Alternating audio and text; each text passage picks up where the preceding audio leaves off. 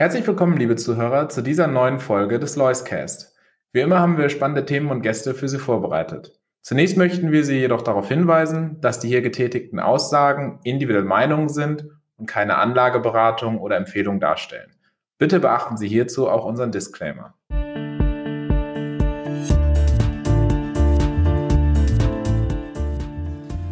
Ja, schönen guten Tag und herzlich willkommen zu einer neuen Folge vom Loiscast. Heute bei uns äh, Markus Hermann, unser Portfolio Manager.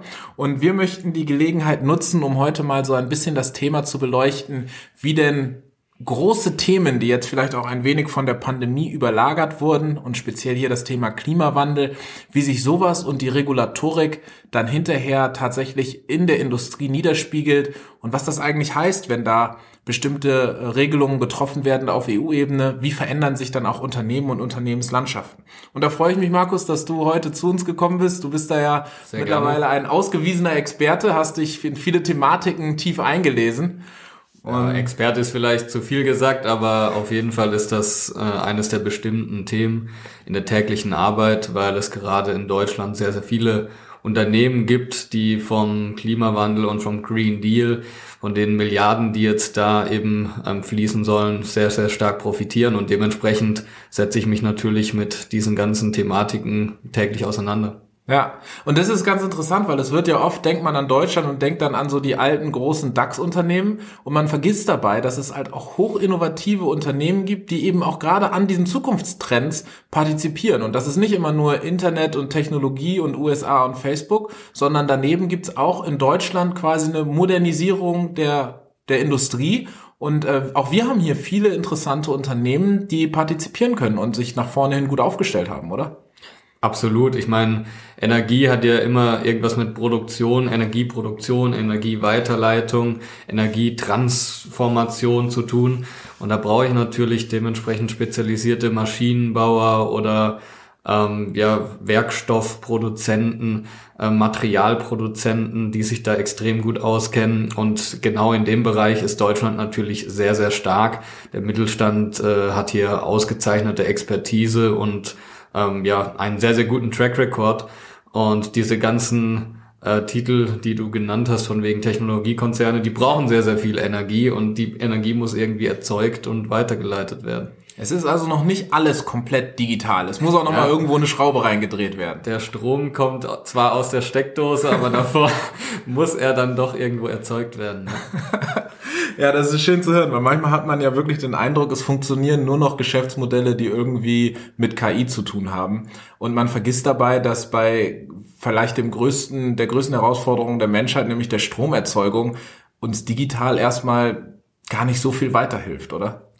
Gut, künstliche Intelligenz ist natürlich insofern wichtig, ähm, dass wir das ganze Stromnetz besser steuern können. Äh, das Thema Smart Grid ist ja eigentlich schon fast ein altes Thema. Das kam mal vor zig Jahren auf, ähm, war das eines der, der Trendwörter schlechthin. Ähm, man, das ist dann ein bisschen in Vergessenheit geraten, weil dieser ganze Prozess hin zu den erneuerbaren Energien doch länger gedauert hat als gedacht. Auch das Elektroauto, ähm, die Idee dafür ist ja schon ewig alt, sage ich mal. Und ähm, auch schon vor 20 Jahren hieß es, dass es kommen könnte. Aber erst ja, seit Tesla, seit 2015, Dieselgate und so weiter, hat das natürlich an Fahrt aufgenommen.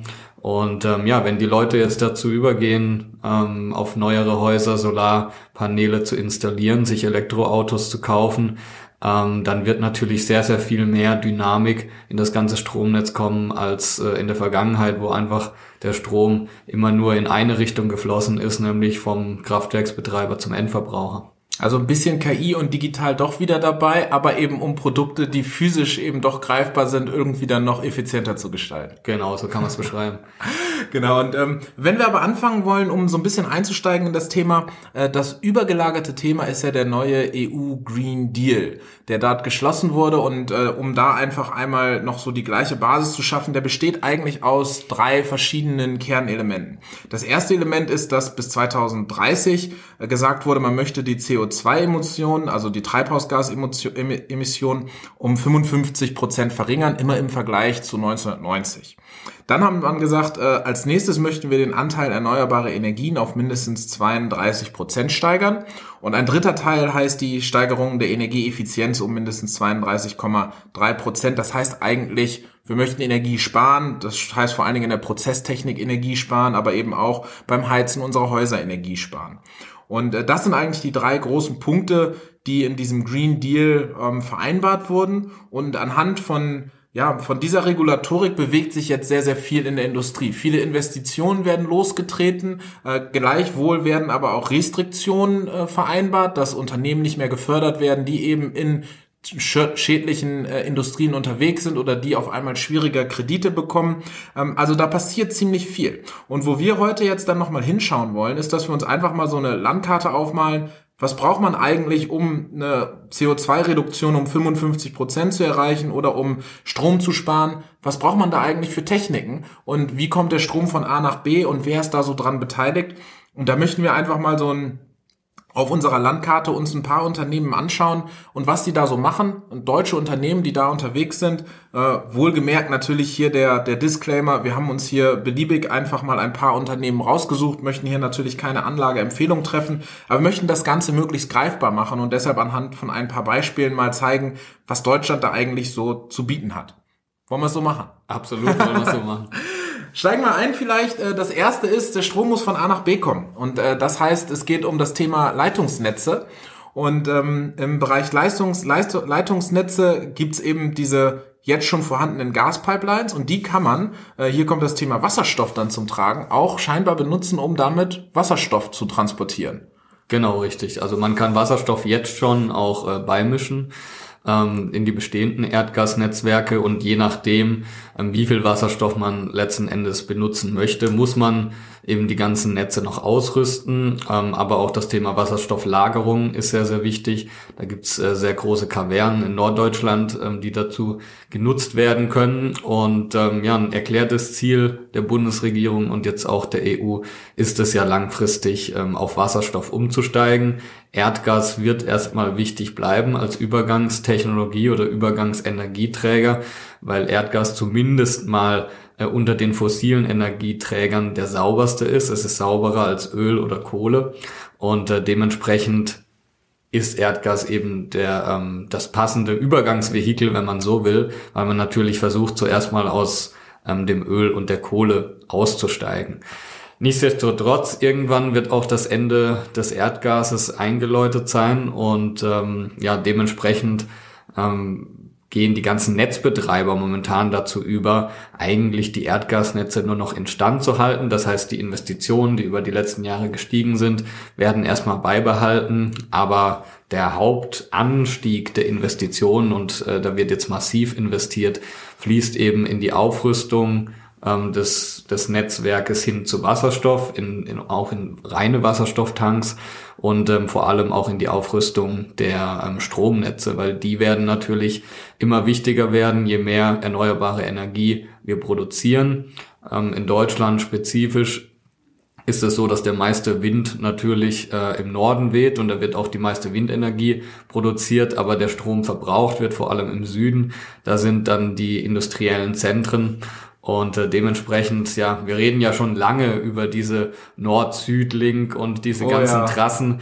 Äh, da gibt's natürlich auch immer wieder ähm, ja, Beschwerden und Verzögerungen etc. pp. Aber es führt keinen Weg dran vorbei. Und diese ganzen Investitionen werden definitiv kommen und da werden natürlich auch Firmen von profitieren. Ja. Und wer die Nachrichten verfolgt hat, hat mitbekommen, dass es da in Deutschland sogar ein Unternehmen gab, was jetzt in, in, an die Börse gegangen ist, also einen Börsengang gemacht hat. Das gibt's also auch nicht nur bei IT-Unternehmen, sondern auch in der Industrie kommt das mal vor. Die Friedrich Vorwerk ist da äh, an die Börse gegangen. Ähm, was, was macht das Unternehmen und äh, wie hat, was hat dieses Unternehmen jetzt mit dem Thema Klimawandel hinterher zu tun? Ja, Friedrich Vorwerk ist äh, ein, ein gutes Beispiel und ist ein Profiteur dieser ganzen Entwicklung. Friedrich Vorwerk ist schon seit äh, vielen, vielen Jahren am Markt. Man ist sehr stark in der Planung, in der Durchführung, ähm, in der Konstruktion und auch in, ähm, in der Produktion von Teilen eben für das ähm, Stromnetz oder Gasnetz oder zukünftig auch eben Wasserstoffnetz. Also man hat hier im Prinzip die ganze Bandbreite, die man abdecken kann und arbeitet für die lokalen Netzbetreiber. Das ist ja ein regulierter Markt. Ähm, in, der Strommarkt ist in, in Deutschland aufgeteilt, so wie der Gasmarkt. Der Gasmarkt ein bisschen fragmentierter als der Strommarkt. Aber letzten Endes ist das alles regulatorisch klar definiert.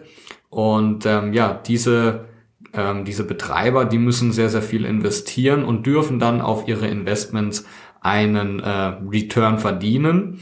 Und ähm, ja, diese, diesen Return letzten Endes sehen wir Endverbraucher ähm, in, der, in der Netzumlage, die wir eben in unserer Strom- oder Gasrechnung dann auch sehen und bezahlen müssen. Das re äh, regelt eben die Bundesnetzagentur. Aber und mit diesem Geld letzten Endes werden die Investitionen finanziert, äh, wovon dann wiederum die Friedrich Vorwerk profitiert. Und wir wollen ja auch ein bisschen darüber reden, inwiefern deutsche Unternehmen hier innovativ sind. Was ist an dem Thema jetzt, sage ich mal, das Schwierige oder das Innovative?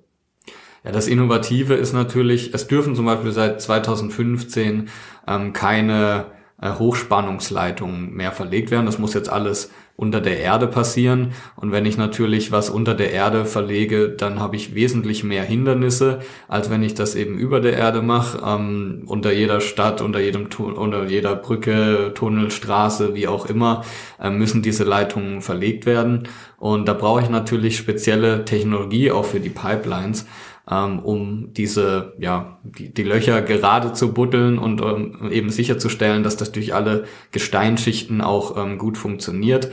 Dann das Thema Wasserstoff ist natürlich an sich nicht neu. Wasserstoff ähm, ist schon immer produziert worden, aber in dieser Masse und ähm, ich sag mal so wie er auch verwendet werden soll, dann vor allem auch als Brennstoff, ist es natürlich neu. Da brauche ich sehr, sehr viel Infrastruktur. Ähm, es geht einerseits natürlich um äh, Brennstoffzellen an sich und auch Elektrolyseure, um den Wasserstoff zu erzeugen, ähm, aber auch das Ganze drumherum. Ich brauche Messgeräte, ähm, um festzustellen, ist der Wasserstoff rein genug, wie viel kann ich ihn mit, mit wie viel Erdgas kann ich ihn vermischen. Ich brauche die ganzen äh, Ventile und Pipelines und ja, letzten Endes alles, was eben in so einem Kraftwerk auch geschieht.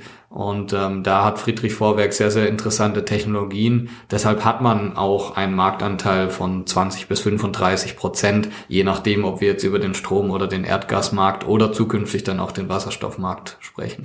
Ja, das ist auch ganz interessant. Das habe ich erst in den Recherchen und in der Vorbereitung zu unserem Podcast hier äh, wirklich realisiert oder erfahren. Ich hatte auch immer gedacht, dass die Stromtrassen die jetzt noch geplant sind, dass die über Land verlegt wurden, werden sollen. Aber es wurde die Entscheidung, glaube ich, getroffen, jetzt ist alles, also die großen Trassen von dem Norden in den Süden, die werden alle als Unterlandkabel verlegt, korrekt? Genau, ja. ja. Also zumindest ist das Der regulatorisch äh, so vorgesehen. Ähm, aber ich denke auch, was die Akzeptanz der Bevölkerung angeht, ja, tut man sich wahrscheinlich mit etwas, was man nicht sieht, leichter als mit etwas, das man sieht. Ja, dann schauen wir noch mal einen, einen, äh, einen Punkt weiter. Und zwar äh, bleiben wir beim Thema Wasserstoff. Da hat Deutschland auch noch ein bisschen mehr zu bieten tatsächlich. Und äh, hier gibt's eben auch verschiedene Anwendungen. Nicht nur das Automobil, was wir uns äh, oft oder was von dem man oft liest, wo man dann, wann wird hier Wasserstoff eingesetzt, sondern auch ganz praktische Sachen, wo nämlich auch eine Brennstoffzelle als Notstromaggregat eingesetzt werden kann oder auch zur Fernversorgung von Wetterstationen oder eben auch die Blitzereinlagen, die wir alle nicht so gerne ja. mögen. Also es gibt viele, viele ähm, Anwendungsgebiete, die man so vielleicht gar nicht äh, auf dem Schirm hat. Ähm, hast du da ein, ein, Unternehmen als Beispiel und kannst du uns ein bisschen erzählen, was ist eigentlich nochmal genau eine Brennstoffzelle, was passiert da und äh, wie kann man, wie kann man die jetzt auch schon ganz praktisch aktuell einsetzen? Ja. Also ein Unternehmen, das schon sehr, sehr lange in dem Markt aktiv ist, ist äh, SFC Energy. Die kommen eigentlich ähm, von der Methanol-Seite. Äh, wer ein Wohnmobil besitzt, der weiß, dass man sich ja auch äh, mit Strom versorgen muss. Wenn man, klar, auf dem Campingplatz gibt's oftmals einen Stromanschluss. Ähm, aber wenn das eben nicht der Fall ist, dann geschieht das meistens mit Methanol-Brennstoffzellen. Und ähm, da ist SFC Energy schon seit vielen, vielen Jahren einer der Pioniere. ähm, aber auch, wie du gesagt hast, als quasi Backup-Power ähm, bei Telekom-Masten oder bei Wetterstationen ist das immer schon ein großes Thema gewesen. Und ähm, jetzt dadurch, dass man eben vom Diesel wegkommen will, denn die Alternative sind eben Dieselgeneratoren für all diese Anwendungen. Ähm, dadurch, dass man vom Diesel wegkommen will, kommt eben jetzt verstärkt das Thema Wasserstoff dann auch dazu. Und für SFC war es nicht sonderlich kompliziert, ähm, seine Brennstoffzellen umzurüsten von äh, Methanol auf Wasserstoff. Sehr, sehr wichtig wird aber sein, dass man eben schon über sehr, sehr viele Referenzen verfügt, ähm, mit denen man dann auch neue Aufträge gewinnen kann. Denn ähm, was die Kunden natürlich sehen wollen, ist, dass der Anbieter sowas schon mal gemacht hat, dass er weiß, was könnten da für Probleme auf einen zukommen. Ähm, und ja, dadurch kann man natürlich mehr Marktanteile gewinnen als bestimmte Startups, die jetzt ähm, zwar eine gute Idee haben, aber noch keine Projekte und noch keine Referenzen äh, vorzuweisen haben. Und eine Brennstoffzelle ist letzten Endes nichts anderes ähm, als das Modul, wo Wasserstoff dann mithilfe von Sauerstoff verbrannt wird. Energie wird freigesetzt. Ähm, Wasser ist im Prinzip das Produkt, das übrig bleibt. Und ähm, ja, und das wird jetzt auch schon so angewendet. Also ja, ja. Äh, man kennt ja so einen Dieselgenerator vielleicht noch mal hinter einem Krankenhaus oder hinter einem Serverhaus oder sowas äh, oder vielleicht auch auf dem Jahrmarkt wird da mal was mit betrieben. Äh, da wird jetzt schon Wasserstoff eingesetzt, äh, um so ja Notstromaggregate oder auch einfach regulären Betrieb herzustellen. Das wird schon gemacht, noch nicht in, in der Breite, weil es einfach bisher war es einfacher, Diesel zu verwenden. Diesel war überall verfügbar. Ähm, und ja, Wasserstoff war schon ein bisschen komplizierter zu beschaffen, aber wenn eben die Welt sich auf ähm, Wasserstoff sozusagen umrüstet, dann wird es natürlich ähm, viel, viel einfacher sein, auch an Wasserstoff ranzukommen. Und ähm, ja, bisher wird das, wie gesagt, entweder über Dieselgeneratoren gemacht oder über riesige Batterien. Ähm, das ist natürlich auch ein Wachstumsfeld. Ähm, aber wie gesagt, der Wasserstoff beziehungsweise Wasserstoffbrennzellen in dem Bereich ähm, haben schon enormes Wachstumspotenzial. Und da können wir vielleicht noch einen kurzen Exkurs einmal machen, äh, warum Wasserstoff eigentlich so interessant ist. Und da hatten wir gesprochen über den Chemieunterricht. Mhm. Ähm, und da hattest du noch mal ein wenig ausgeholt. Und das können wir vielleicht hier auch unseren Zuhörern noch mal einmal als äh, kleine ähm, eine kleine Schmanke nebenher mitgeben, weil der, für den einen oder anderen ist der Chemieunterricht dann doch schon ein paar Jahre her. Auch bei mir sind schon ein paar mittlerweile geworden. Ich mag selber gar nicht glauben. Aber was macht Wasserstoff denn als Energieträger jetzt so interessant? Ja, es ist natürlich so, dass äh, Wasserstoff eine sehr hohe Energiedichte hat, wenn man es eben auf ähm, die, ja, die, die, das Gewicht bezieht ähm, und dementsprechend als Energieträger auch sehr interessant ist. Man sieht das im Periodensystem, steht Wasserstoff an Nummer eins, äh, an Nummer drei steht Lithium und so erklärt sich auch, warum eigentlich Lithium für diese ganzen Batterien benutzt wird. Genau, genau Lithium-Ionen-Batterien. Ja. Ähm, es hat eben eine sehr, sehr hohe Energie, Energiedichte ähm, pro Gewicht.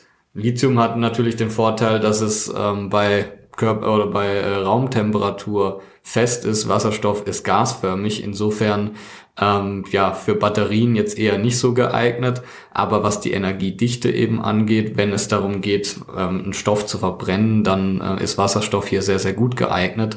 Und das Schöne an Wasserstoff ist natürlich seine chemische Zusammensetzung. Ähm, letzten Endes, wenn ich Wasserstoff erzeugen will, kann ich das machen äh, ja aus aus äh, Wasser ähm, und wenn ich Wasserstoff wieder verbrenne, kommt letzten Endes auch Wasser raus. Wieder Wasser bei raus. Ähm, ja. Und Wasser ist ja dementsprechend nicht so allzu schädlich für die Umwelt. Der äh, geneigte Zuhörer wird jetzt gemerkt haben, wir haben über Position 1 und 3 im Periodensystem gesprochen. Da fragt man sich natürlich, was steht an Position 2? An Position 2 ist Helium. Äh, Helium ist aber nicht brennbar, ist ein Edelgas. Äh, deshalb wurde Helium dann oder wird Helium dann auch in Zeppelin verwendet nach dem Hindenburg-Unfall. Die ersten Zeppeline sind ja mit Wasserstoff geflogen, ähm, weil sowohl Helium auch, als auch Wasserstoff leichter als Luft sind. So hat das funktioniert, aber was man damals ja sträflich äh, vernachlässigt hat, war eben die hohe Brennbarkeit von Wasserstoff haben wir den kleinen Exkurs hier auch äh, abgesch abgeschlossen und widmen uns nochmal einem dritten Thema, das uns eigentlich auch alle zu Hause betrifft und äh, dich vielleicht ja als Hausbesitzer zu Hause auch, nämlich äh, das Thema Dämmung und Energieverbrauch innerhalb von unseren Häusern. Und da geht's, wenn wir doch mal einmal den Bogen schließen zum EU-Klimaziel, eben um die Steigerung der Energieeffizienz. Und äh, da geht's eben einfach äh, platt gesagt darum, dass wir Energie sparen wollen. Es geht gar nicht darum, die nur grün zu erzeugen, sondern möglichst gar nicht so viel auszugeben. Und äh, vieles wird eben eben auch über Heizung dann äh, oder viel Strom wird verbraucht, Energie verbraucht, um unsere Häuser zu heizen oder Gas oder auch noch Öl teilweise. Äh, und Dämmungen sind da ein Thema, das ganz weit oben auch auf der Liste steht. Wo ist da so der Stand der Dinge? Wohin entwickelt sich das? Warum ist das so wichtig? Gib uns da doch mal so einen kleinen Einstieg und vielleicht können wir das auch wieder anhand von einem praktischen Beispiel von einem Unternehmen bei uns in Deutschland machen, das in so einem Bereich unterwegs ist. Ja. Also das ist ein sehr, sehr innovativer Bereich, wo sehr, sehr viel passiert. Ähm, auch im Green Deal ist ähm, die, die Renovierung der Gebäude und die, mit, die damit einhergehende äh, Dämmung ein ganz, ganz großer Punkt. Die EU plant ja, die Renovierungsraten zu verdoppeln äh, über die nächsten Jahre. Das ist ganz schön ambitioniert, nicht weil irgendwie ähm, bisher das Geld gefehlt hätte oder der Anreiz, ähm, sondern weil es einfach äh, ja oft auch an den Handwerkern mangelt, beziehungsweise an den an der Anzahl der Handwerker. Müssen wir doch ähm, noch mal umschulen. Ja, so schlecht äh, wäre das nicht. Ähm, also man kann nur jedem Schulabgänger empfehlen, sich zumindest mal ernsthaft damit zu beschäftigen, wahrscheinlich. Ähm, viele Firmen, die in dem Bereich tätig sind, sagen, sie könnten schneller wachsen, wenn sie mehr Leute zur Verfügung hätten. Das ist ein ganz großes, großes Problem. Von daher ist es sehr, sehr gewagt von der EU, ähm, dieses Ziel rauszugeben, weil ähm, ich, also ich persönlich glaube nicht daran, dass das so umge äh, umgesetzt werden kann, ähm, weil einfach die Leute dafür fehlen. Aber es wird nichtsdestotrotz ähm, zumindest äh, für ja, eine, eine eine gute Nachfrage sorgen, Geld genug ist da und das wird auch die Zyklik aus dem Bereich ra rausnehmen, wenn eben viele öffentliche Gelder in den Bereich fließen und das Thema Dämmstoffe ist da sehr, sehr interessant. Es gibt sehr, sehr viele Innovationen in dem Bereich, neue Dämmstoffe, die ausprobiert werden, ähm, die aus ganz verschiedenen Bereichen kommen. Ein, ein Unternehmen, das mir da gerade einfällt, ist die Vakutech aus Deutschland ähm, die sind eigentlich im Bereich ähm, ja, der, der, der, des Medikamententransports zum Beispiel tätig ähm, oder Kühlschrank-Isolierung oder Isolation. Zum Beispiel äh, die Covid-Impfstoffe müssen ja auch kühl gelagert werden, kühl transportiert. Das geschieht dann unter anderem in Kühlboxen von Vakutec. Ähm, und diese ja, Isolationsmodule, die werden jetzt oder sollen auch eben äh, in, in den Häusern Anwendung finden. Und das ist natürlich sehr, sehr interessant, aber es gibt auch traditionellere Unternehmen, wie beispielsweise äh, die Sto AG aus Stühlingen. Ähm, jeder, der mal an ein paar Baustellen vorbeigelaufen ist, hat wahrscheinlich schon mal Eimer oder Silos von Sto gesehen.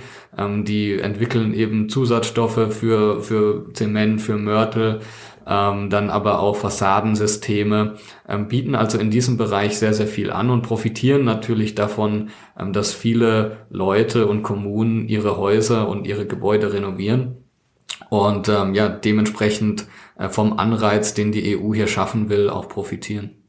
Ja, ja, das äh, war mal so ein kleiner Einblick in so eins, zwei, drei Unternehmen und wie das sich so alles dann in Deutschland tatsächlich auch äh, ja dann verfestigt in der Industrie.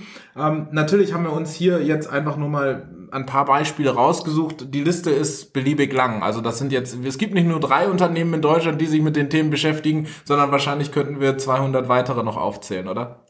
Ja, 200, die an der Börse gelistet sind, wäre vielleicht ein bisschen viel insgesamt sicherlich, aber es gibt wirklich sehr, sehr viele auch an der Börse gelistete Unternehmen, ähm, die hier in den Bereichen tätig sind. Wie gesagt, wir haben ja zum Beispiel auch die ganzen Maschinenbauer ähm, ausgelassen, die dann in der Solarzellenproduktion äh, Anwendung oder beziehungsweise die ihre Produkte in der Solarzellenproduktion oder Batterieherstellung ähm, vertreiben, ähm, innovative Werkstoffe herstellen etc. pp. Also da gibt's wirklich unglaublich viele Investmentmöglichkeiten und mir als Portfolio-Manager macht es natürlich extrem Spaß, äh, an Unternehmen teilzuhaben ähm, für unsere Kunden, die mit diesen Trends dann auch Geld verdienen. So kann man dann hinterher das Thema Nachhaltigkeit auch im Portfolio-Management umsetzen. Absolut, genau. Wunderbar. Markus, vielen Dank für deine Zeit. Ich freue mich aufs nächste Mal und äh, waren interessante Austausche und wir schauen mal, äh, was du in deinen Fonds hinterher draus machst. So machen wir es. Danke. Ciao.